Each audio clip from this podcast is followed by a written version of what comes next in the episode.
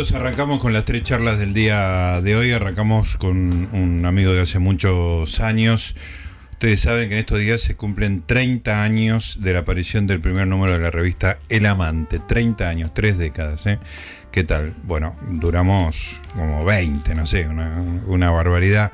Eh, un emprendimiento medio entre amigos, este, insólitamente exitoso, no económicamente exitoso pero ha generado, digamos, unos cambios en la crítica de cine muy importantes y además muchos de los que hicimos El Amante, bueno, seguimos distintos caminos, no siempre relacionados con la crítica de cine, aunque cada tanto alguno de nosotros escribe, pero muchos se han destacado en, otras tareas. Entre ellas eh, hay uno que era lector del amante, que mandaba cartas que nos divertían mucho, este, hasta que llegó un momento y digo, a este chico lo tenemos que incorporar a la revista, lo llamamos por teléfono, pues tenía el número y se convirtió en, un, en, un, en uno de los redactores más entusiastas, más este, más claros con respecto a lo que él quería, lo que no quería, lo que no gustaba y no le gustaba, y, y un docente extraordinario. ¿eh? Eh, bueno, hoy Santiago García, que a él me refiero, no solo sigue hablando de cines, películas, series con Jorge Lanata, las mañanas de Radio Mitre, sino que se convirtió muy avanzada su, carrera este, profesional, casi a los 40 años, un poco menos, se convirtió en un referente del running en Argentina. Y, no solo este, se ha convertido en un maratonista muy, muy este, intenso, sino que tiene su columna en Radio Mitre con la nata eh, sobre running, pero además escribió dos libros que son Correr para vivir, Vivir para correr y Aprender a correr, donde los este, fanas del running encuentran todo lo que es la experiencia del running, los que empiezan a correr, los que empiezan a moverse. Y ahora acaba de sacar un nuevo libro que se llama Volver a correr el running y el potencial para una vida plena, el año en que todo se detuvo y la emoción de regresar. Es mi amigo y lo tengo en línea. Santiago García, ¿cómo te va Santiago? ¿Qué tal? Te escucho atentamente a ver si a ver cuántos cuántos errores podías cometer en una presentación tan larga. ¿Y cuántos cometí? Ninguno. Vamos. Si, no, si no hubiera, si no, no te hubiera dicho nada. si no hubieras dicho ninguno igual. Si no dicho, hola, ¿qué tal? ¿Cómo te va? bueno, me gustaba poner en perspectiva una relación que tiene, ah, si no tiene 30 años, tiene 29 y medio, digamos. Sí, sí, sí, este, sí, bueno, ahí hiciste un repaso, la verdad que hay lo único que quiero destacar, porque obviamente la idea es hablar del libro, pero lo que yo quiero destacar era esta manera en la que el amante se cruzaba con, con personas que no estaban encerradas exclusivamente en el cine y de hecho no, lo están. Este, eso me parece que, también nos marcaba, ¿no? Sí, sí, sí. Bueno, ya contaste muchas veces cómo a partir de cierto momento el, el running encontraste en correr este, un, nuevo rumbo en tu vida, que eso en algún sentido te sanó, te hizo bien, te convirtió en una mejor eh, persona. Ya, quiero dejar eso, pues ya lo hemos conversado varias veces, lo damos por, por sentado doy, doy fe, soy testigo de eso, pero me interesa mucho este, este libro en particular. Hay, hay varias cosas. Bueno, por, sobre el final está el tema de, de volver. Eh, arranquemos con eso y después quiero ir a algunos, algunos lugares que, que, estuviste que me parecen súper interesantes. Pero eh, estuviste en el centro de las discusiones cuando una actividad tan sana como correr al aire libre se convirtió en la mente de algunas personas en una, en una amenaza. ¿Cómo, ¿Cómo vivió el mundo del running, que vos sos protagonista de eso, ¿Mm? ese parate increíble? Pero el parate es una cosa, digamos, porque puede suceder eso, un parate por X motivo, sino el hecho de ser sospechoso de, de ser un agente del mal, prácticamente. Sí, eh, fue inesperado. La verdad que cuando una de las cosas que a mí me gustaba del running, que me sigue gustando, ahora obviamente este año lo ha cambiado, es que el running era neutral. Eh, y uno se imaginaba que se iba a, iba a permanecer neutral por los siglos de los siglos. Cuando vos estás corriendo con una persona al lado, ¿qué te importa lo que piensa? Claro. Eh, realmente pensé que nunca iba a meterse en ese problema. Eh, nos dimos de lleno con eso. yo particularmente era la cara más visible Así que me encontré con, me encontré metido en un montón de peleas, acusaciones, eh, gente conocida que me acusó de asesino, eh, el gobierno nacional en cadena diciendo que éramos los responsables del aumento de casos y en consecuencia de las muertes. Eh, descubrí muchas cosas. Yo en, el libro no me pongo yo en el rol protagónico, pero es cierto que yo recibí acusaciones muy puntuales, gente que habló mal de mí en el radio, llegaron a escribir un artículo en el cohete a la luna llegaron a escribir un artículo comparando mis libros con, el discurso de Macri, o sea, una cosa completamente hermosa, por supuesto, ¿no? porque a mí me llena orgullo, y que quisiera yo tener algún discurso eh, vinculado con una visión que no sea este, mi propia locura. Eh, pero bueno, eh, fueron, fueron momentos feos, porque también yo no podía controlarme porque yo tenía, me consideraba un referente y y descubrí algo que, yo había leído en los libros, pero que nunca había vivido en la vida real. Es que cuando la intolerancia se desata, eh, la sociedad te puede llevar puesto en un segundo. No hay, no hay, eh, no hay un reaseguro de que la gente va a decir no, esto es una locura, paremos. Se pueden, no, eh, quiero decir, entre putearte y lincharte no hay, no hay nada. Claro. quiero decir, si mañana vos decís la frase equivocada, o sea, si vos decís, eh, nada, porque ya estamos viviendo de nuevo en el 2021. Eh, a mí me, a mí me, yo he tenido peleas violentas porque el día en que se pudo volver a correr, el reglamento decía que se podía salir a correr de las, desde las 8 de la noche a las 6 de la mañana, ¿sí?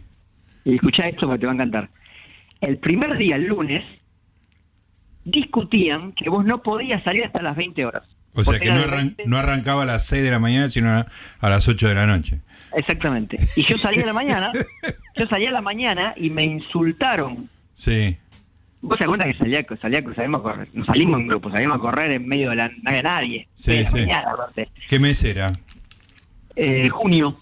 O sea, frío, bueno, vos te acordás que yo subía videos todos los días, después sí, de el primer día subía videos todos los días y no había nadie. Cuando digo no había nadie, no es una exageración, no había nadie. Claro, estamos hablando de, salir a correr a las 6 de la mañana en junio. En, invierno, sí. nadie había, no había nadie. Pero me insultaron, después hubo uno, aparte gente incluso que, que, no estaba en contra tuyo, hubo uno que me escrachó, me hizo un famoso referente al running, salía a correr de A3. De A3 de a tres. Sí. Entonces, vos qué quiero decir, yo, yo, lo que tenía que decir es si me iba a pelear con cada uno de ellos. Claro. Algunas personas le discutía, aparte te encontrabas con cosas como, le discutía a una persona, a la segunda discusión me acusaban de violencia de género si la persona era una mujer. Claro. ¿Viste cuando decís todos los fantasmas sí. del progresismo idiota mezclados? Claro. O sea, entonces, ¿sabes qué? Por eso tenías que poner el freno. Porque nos han sumergido en una sociedad de terror. Donde vos no podés discutir igual a igual con algunas personas porque te empiezan a acusar de crímenes horrendos y con el running jamás se iba a pasar. Así que pasaron varias cosas. Primero eso, que ya, que ya pasó, ¿sí? más allá de que ya vos me viste insultar gente en televisión, también después me fui más o menos ordenando para poder pelearla a todo el mundo sin volverme loco. Eh, pero pero me quedó un recuerdo muy firme, eso está en el libro. Yo recuerdo perfectamente lo que significó que desde el gobierno se dijera una mentira como esa, de la cual eran conscientes de que era una mentira. eso es muy interesante, porque en algún momento, incluso públicamente, no me acuerdo si era todavía Ginés González García o Ginés, ¿no? Este, como diciendo, bueno, eh, en realidad que, alguien corra, nadie se va a contagiar corriendo, pero es un símbolo o algo así, decían, ¿no? Sí, sí, sí, sí es, es una cuestión de imagen. Eh, fue una época de mucha locura. Eh, yo tengo la convicción de que si mañana nos vuelven a encerrar, yo se va a correr igual. Claro. Eso ya lo sé, porque yo ya sé que no es peligroso. Lo sabía en aquel momento, pero la verdad que poner el hombro y, y mientras todos estudiamos qué pasaba, sacrificar una parte podía ser bastante razonable. Eh, Vos, vos te acordás también que incluso yo tenía una cinta para correr, subía fotos y la gente me insultaba. No, ¿Por qué demostrar que tenés una cinta? No es que hay gente que no tiene. Así no se puede vivir, claro. Así no se puede vivir. Escúchame, ahora vamos a lo de la cinta porque la forma que lo contás en el libro es muy es muy impresionante el, momento que viven los, la gente que se dedica al, running. Pero déjame volver un, un, solo a la, un solo momento a la idea general pues, digamos, porque ahora, digamos, decís, si prohíben correr. Digo, ya no lo van a hacer porque hoy ya es ridículo eso, ¿no? Entonces, este, uno, eh, los que, los que nos quedamos resentidos, recordamos junio del año pasado, que era, que era, entre comillas, peligroso salir a correr eh, a la madrugada. Y, y, ya sabemos que es ridículo, nosotros nos recordamos y los otros prefieren no recordarlo. Ahora, la gente que tomó esa decisión sigue tomando decisiones. ¿eh? Y, y, y, cuando, y cuando digo la gente, no, no quiero excluir a ningún gobierno, ¿eh? porque no es una cuestión solo del gobierno nacional, los gobiernos locales, en particular el gobierno de la ciudad, también este, se acomodó a esa, a esa lógica absurda de prohibir algo porque había que prohibirlo, digamos. Pero uno lo que puede pensar, Santiago, es que hoy eh, haya discusiones que eh, dentro de un año sean igualmente ridículas que esta.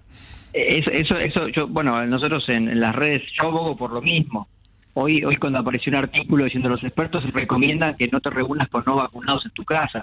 Sí. Eh, digo, quiero decir, volvemos a decisiones terriblemente peligrosas, con consecuencias humanas muy profundas, pero como son distintas a las sufridas del año pasado, se reciben como, como si fueran verdades reveladas de nuevo.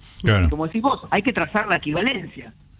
O sea, la prohibición de la prohibición no de los runners, la prohibición de actividad física al aire libre. Vos tampoco podés salir a caminar a la plaza, recordemos. Sí, sí, sí, sí, las plazas cerradas, claro.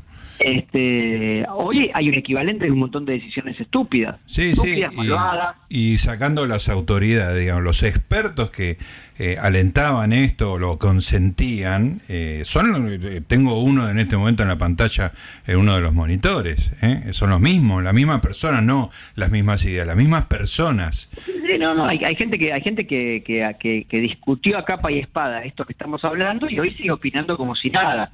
Eh, por supuesto que esos son los enemigos.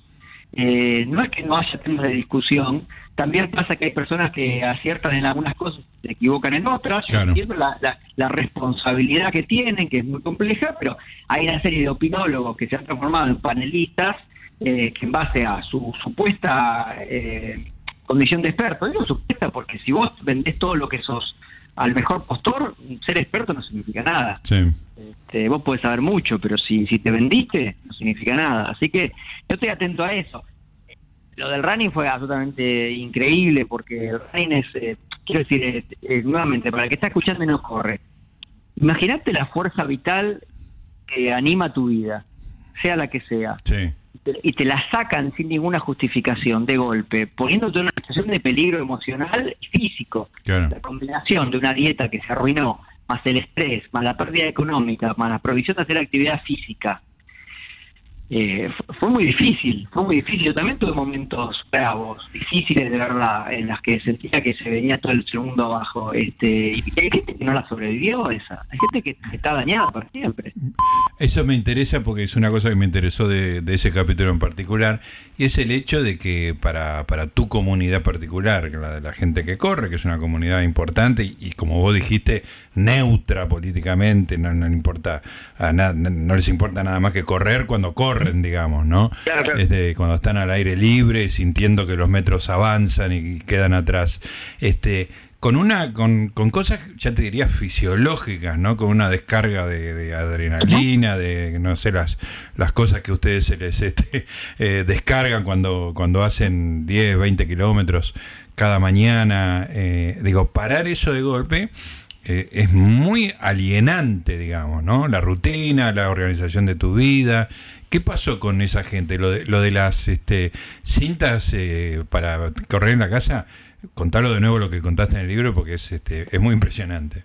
Bueno, el, el, el, 20 de marzo se iba a decretar la cuarentena total, por lo cual el 19 de marzo la gente estaba afuera como nunca había estado en su vida, nunca había tanta gente en la calle como el 19 de marzo, producto de las estupideces, obviamente. Eh, porque la verdad que la, cuarentena vino tan rápido que la gente no pudo avisar, los bares no pudieron organizar, no se puede hacer nada yo estaba como paralizado, paralizado porque yo no podía romper. Mi, mi, si yo hubiera sido un perfecto desconocido, mi convicción era salir a correr igual y terminar como, como la señora de la reposera, claro. ningún problema. Pero yo no quería perder mis trabajos, porque la verdad que si te, transformabas en el nuevo surfer, te quedabas sin trabajo, la verdad. Sí, sí. Eh, no es un chiste, no creo que Radio Mitre, pero el otro trabajo que yo tenía, que ahora ya no lo tengo, yo probablemente lo hubiera perdido. Este, no, no, no, no, no es gracioso, pero bueno, el, el mi mujer me dice, tenés que comprar una cinta, porque si no compras una cinta, no lo vas a ver. Te vas a volver loco, te vas a volver loco, porque yo soy una persona loca, o sea, te vas a volver loco. te vas a, vas a grabar tu locura.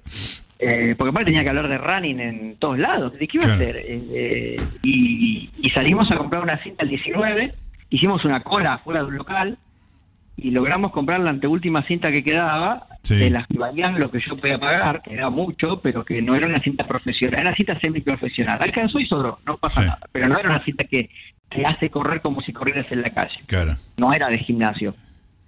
A mi entrenador que vivía en una cuadra de casa le pedí que me pasara a buscar con el auto porque tampoco había delivery ya.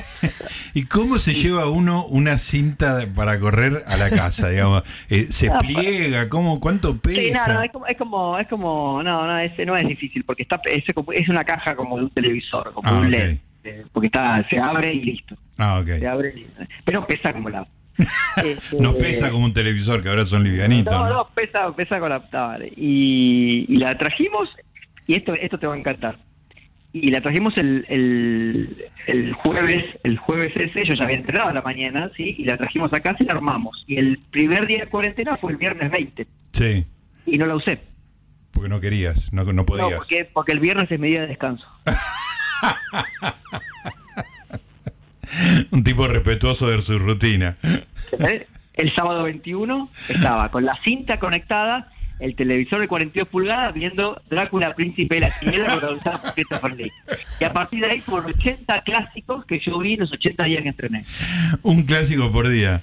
Un clásico por día. Viví cosas que no que no había visto nunca y cosas que volví a ver. La mayoría son películas que volví a ver. Porque Claro, sí, obviamente.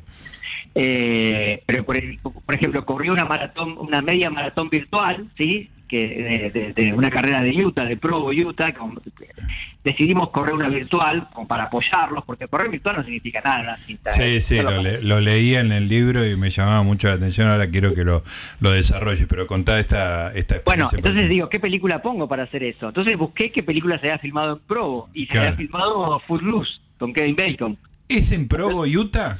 en Provo y en Lehigh. Qué bueno, qué Lo que bueno. pasa es que la década del 80 era un páramo ese lugar. O sea, Claro. lo que creció ese lugar, lo que crece todo el tiempo ese lugar es asombroso. Ajá. Y estaba buenísimo porque yo iba con la cinta y de repente iba trotando, iba corriendo como si fuera un kilómetro sin la cinta, ¿no? Eh, le ponía toda la onda, pero de repente venía un tema musical de fútbol y me ponía, me, Te cambiaba el ritmo. me cambiaba el ritmo, sí, por eso no hay que correr con música para Claro, mí. como cambiame la música, decía. Sí, sí, pero bueno, esas son las... Pero bueno, sin esa cinta no sé qué hubiera hecho. Y la gente me dice, a vos no te gustaba correr la cinta. ¿Y ahora qué opinas? Y ahora opino lo mismo, que es una basura. La hubiera tirado al lago. Decir que la, me tuve el- la idea ingeniosa de venderlo como se levantó la Ah, cuarentena. ya la, la, la fletaste de tu casa. El primer día. Yo una vez que levantó la cuarentena no volví a tocar la cinta. Ah, perfecto. Este, así que bueno, pero bueno, eh, fue muy impresionante porque aparte eh, arrancamos en marzo, me cagué de calor, después pasamos todo el invierno, con el medio invierno este, eh, con la cinta acá. Eh, la vecina de abajo un momento ensayó una queja, no eh, Porque hace ruido la, la cinta. Lo que pasa es que cuando corres arriba de una cinta, tun, tun, tun, tun, cada, cada aparte paso. nosotros, cuando la vendí, el que la compró me dice, pero esto es como un taxi, comprar esto es como comprar un taxi, me dice. Este, la usó Santiago García, le ves agarrado, le digo, "Ay". Está baqueteada esta. Antes de venderla llamé al service y le, le hice un, una revisadita. Escúchame, contá qué es eso de, la, de las maratones o de las carreras virtuales que, que se hacían para mantener, supongo, el espíritu, digamos, ¿no? Sí, las carreras virtuales se impusieron, eh, fue una salida. En realidad, la, la verdadera, la verdadera- el verdadero chiste de una carrera. La carrera virtual no significa nada, para empezar, no significa nada, son simbólicas. Pero te permiten pensar un entrenamiento, ¿entendés? O sea, ese es el plan de entrenamiento de esa carrera. El día de la carrera es muy difícil que hagas algo relevante, aparte es incomprobable, o sea. Eh, pero lo que vos haces es simplemente te mandan la medalla después Sí. y a vos te quedas el recuerdo. Yo decidí correr una carrera corrí dos, pero la segunda era de un amigo que le cumplí, este, pero básicamente decidí correr una, como para de- decir, yo hice esta locura. Claro. Eh, te empieza a crear un, un mercado de tener unas medallas absolutamente extraordinarias de carreras que no existen. claro. Pero O sea, vos- dices carrera del Kilimanjaro, te dan, la, te dan la medalla más perfecta y te muestran el recorrido que vos harías, pero en la, en la- en realidad no existe la carrera. pero lo que vos lo que haces es desarrollar los 42 kilómetros Donde quieras. en cualquier lado. Claro, lo que pasa es que vos- Incluso en una cinta. incluso una cinta. Lo que pasa es que primero, la cinta es muy si no es profesional es muy difícil sincronizar tu marca con el tiempo. Claro. Para que usted es real. A me daba cualquier cosa el, el tiempo. Eh, después, obviamente, las grandes carreras tuvieron su edición virtual y la siguen teniendo. Entonces, se generó como una costumbre. Hay dos opciones. Vos lo hacías porque estabas desesperado, pero Sí. generalmente corriendo en el parque, no corriendo en la cita.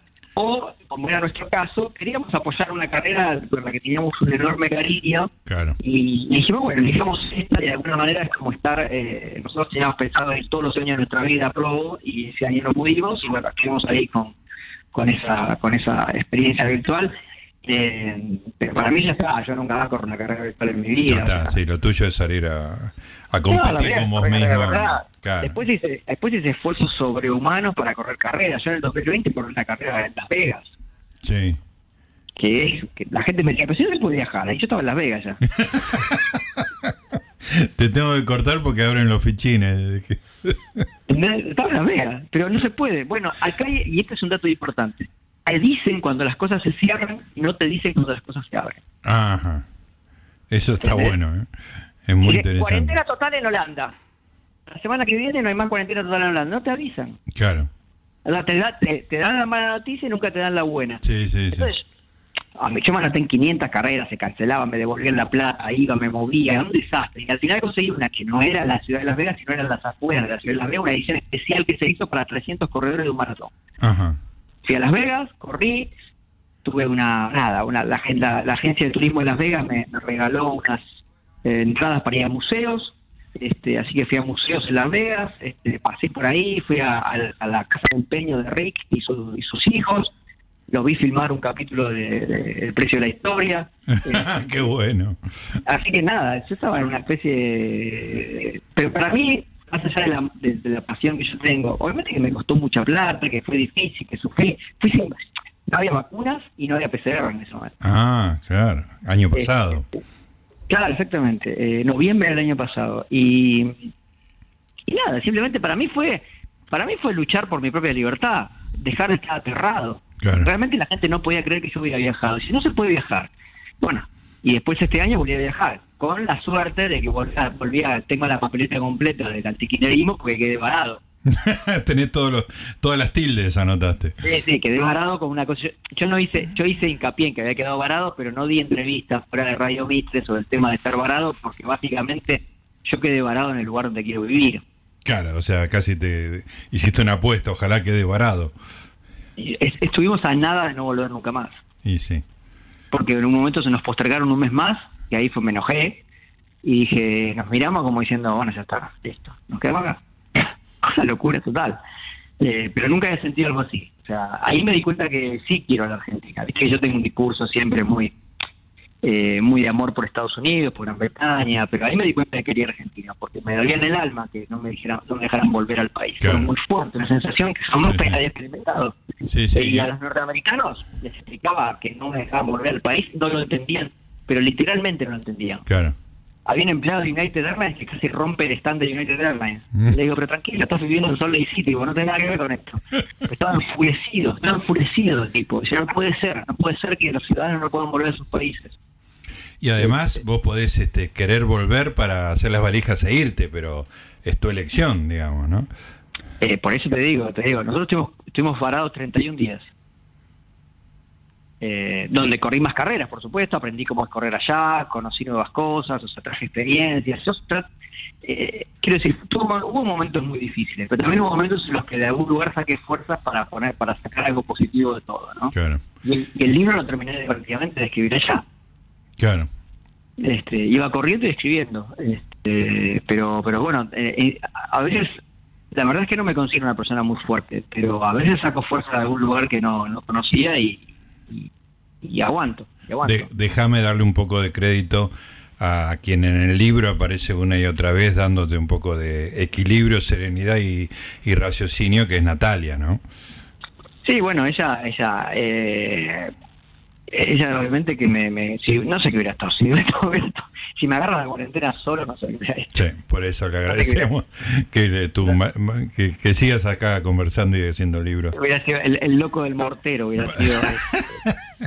Bastante parecido a un ser humano te, dejó, así que muy bien. Eh, así que no, pero bueno, eh, todo eso está contado en el libro y me parece que el libro, como dije la primera vez que empecé a correr, eh, tiene que ver con la libertad, con, recuperar la libertad. Y, y sé que nos cagaron la paz a todos, perdimos, yo perdí trabajos, ella perdió el trabajo también, o sea, estuvimos mal por todos lados, la, la madre de ella falleció la Navidad pasada eh, con todo lo que eso conlleva, no poder despedirse, hablar por teléfono con los médicos, diciéndole por favor háblenle, este, la desesperación que todos los argentinos vivimos, con la hipocresía que después descubrimos. Claro. Este, todo eso está, pero para mí la idea es eso, volver a correr es, no rendirse bajo ningún concepto, mucho menos cuando del otro lado tenés personas que, que, quieren que te rindas. Claro.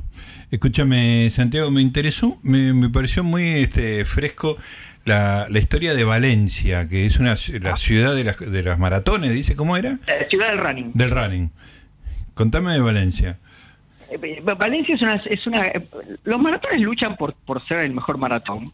Sí, cada uno tiene que vender algo, ¿no? Exactamente. En parte hay ciudades que se venden solas, como Nueva York y París, ¿sí? Yo París no la corrí, pero Nueva York es difícil, difícilmente sea el mejor maratón, pero es el más popular del mundo, porque la ciudad te lo Claro, vas a Nueva York, correr la maratón y estás en Nueva York. La gente está como loca, es totalmente neoyorquina, pero es más brava la carrera, o sea, tiene cinco puentes, o sea, no es una cosa, no, tiene la, velocidad de Berlín o la perfección de Chicago, que son carreras superiores. Eh, cada, cada ciudad tiene que hacer la mejor carrera posible. Para eso necesitas que la ciudad te apoye, que la municipalidad te apoye, que el recorrido sea bueno, que la organización sea impecable y que valga la pena viajar hasta esa ciudad particular.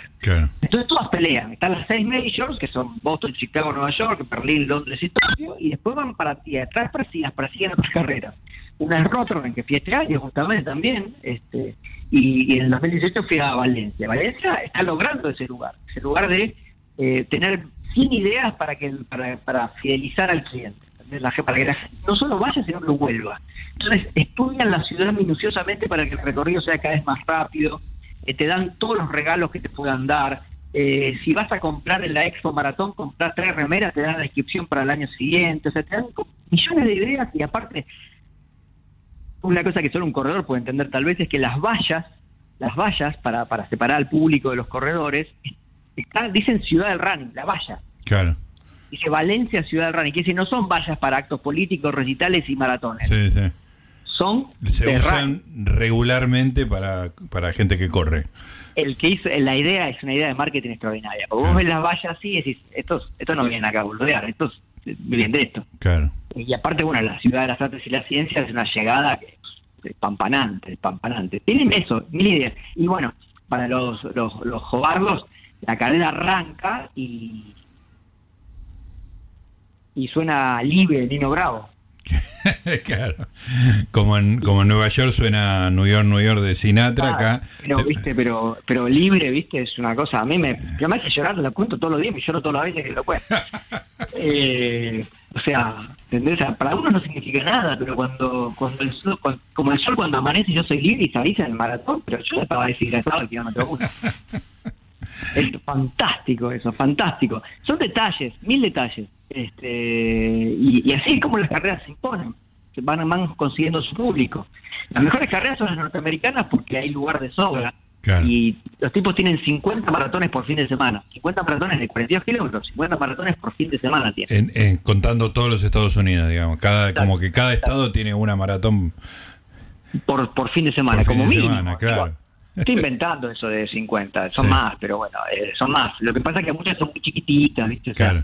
Eh, Utah hay una cada 20 días en su maratón, de casi completo, 42-195, o sea, una cosa fantástica. Este, tan ganas de vivir ahí.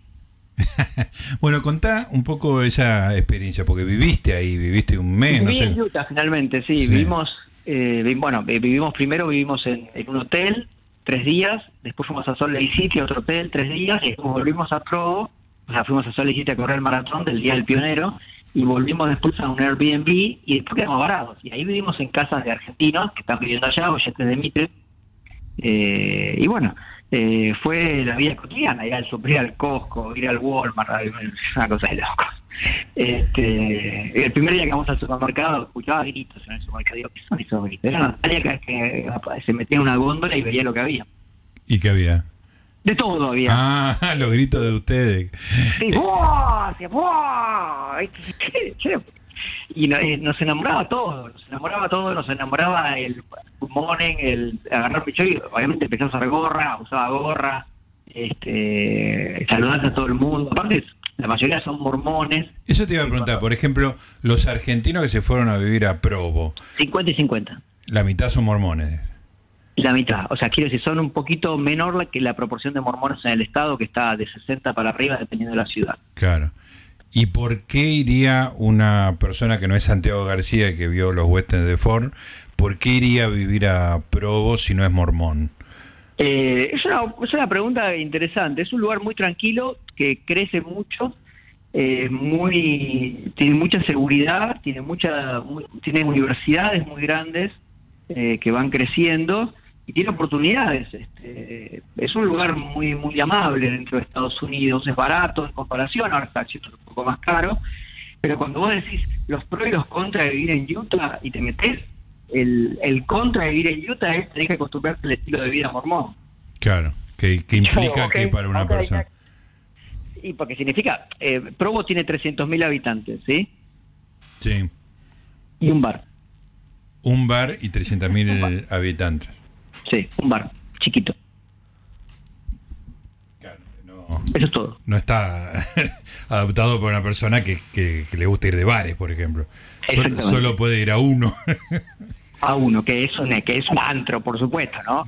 Ahí Va, lo que los, los, los, marginados de la sociedad, digamos.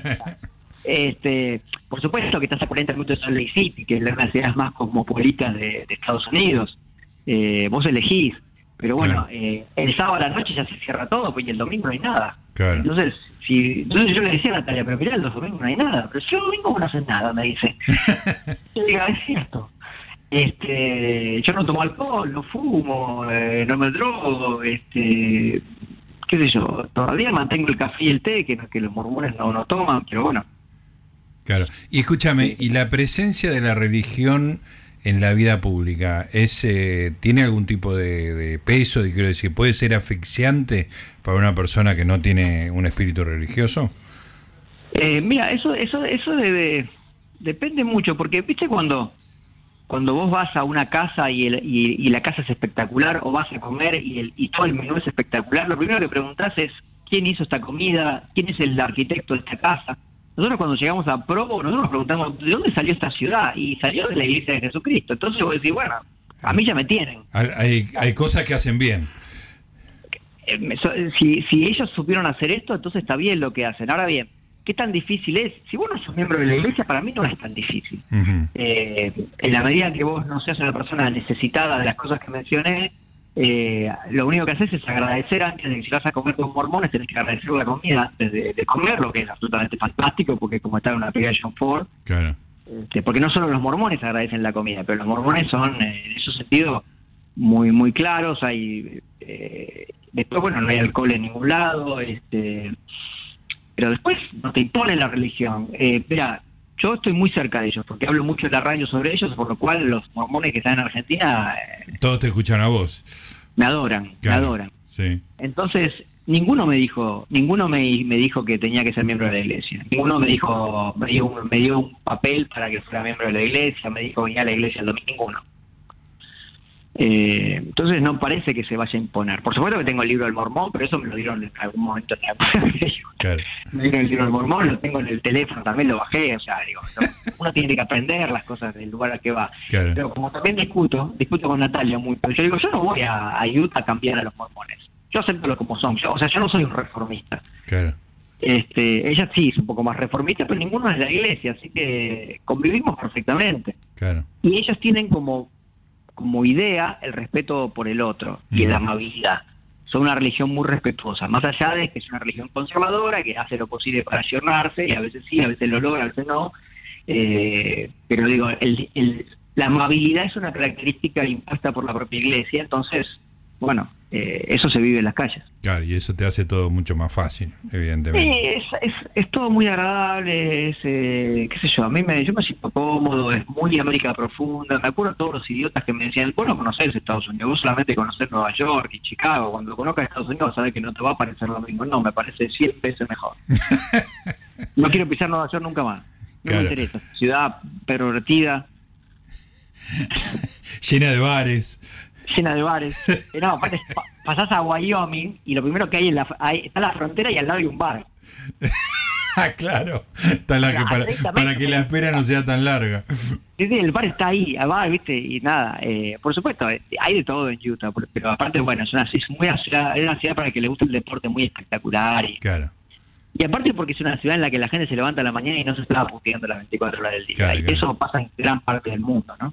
Y por, pasaba por último, Santiago, eh, correr en Utah quiere decir correr en esos paisajes increíbles que uno veía en las películas de Ford o algo parecido. Algo parecido, depende de la zona. Eh, Utah arranca con montañas y termina con desierto. O sea que el norte de Utah es muy frío y el, y el sur es muy cálido. Eh, el sur es donde está el Monument Valley, ¿sí? a la frontera con Arizona, y la parte de arriba donde está, donde está Idaho y Wyoming. Eh, aparte, nada, ¿entendés? Cuando decís, hola, estoy entrando a Wyoming, a mí se me tenés. este, me siento, y quiero conocer Montana y todo eso, pero sí, corres por pasajes muy espectaculares, las montañas son muy... Yo hace poco corrí en Mendoza, y la verdad que la diferencia... Eh, Mendoza ciudad no tiene las montañas que tiene Utah ciudad. Claro, tiene montañas espectaculares. Lo que no hay es eh, tres kilómetros planos que aprender a correr con subidas y bajadas, lo que es muy desafiante y también muy divertido. Está muy bien. Bueno, querido amigo de mente, gracias por esta charla y volveremos a seguir conversando como hacemos este, de manera clandestina. Ok, perfecto. Me parece perfecto. Gracias por llamar. Gracias a vos. Saludos a Natalia. Se han dado. Chao, chao. Ahí estaba, Santiago García, volver a correr, eh, el referente del running argentino, totalmente loco, pero enderezó su vida en una dirección muy rara. Y siempre, siempre cuenta algo interesante de las cosas raras que hace. ¿eh? Un tipo que en el medio de la pandemia se fue a Las Vegas a, correr una maratón. ¿Qué querés que te diga? Seguimos en Libro con.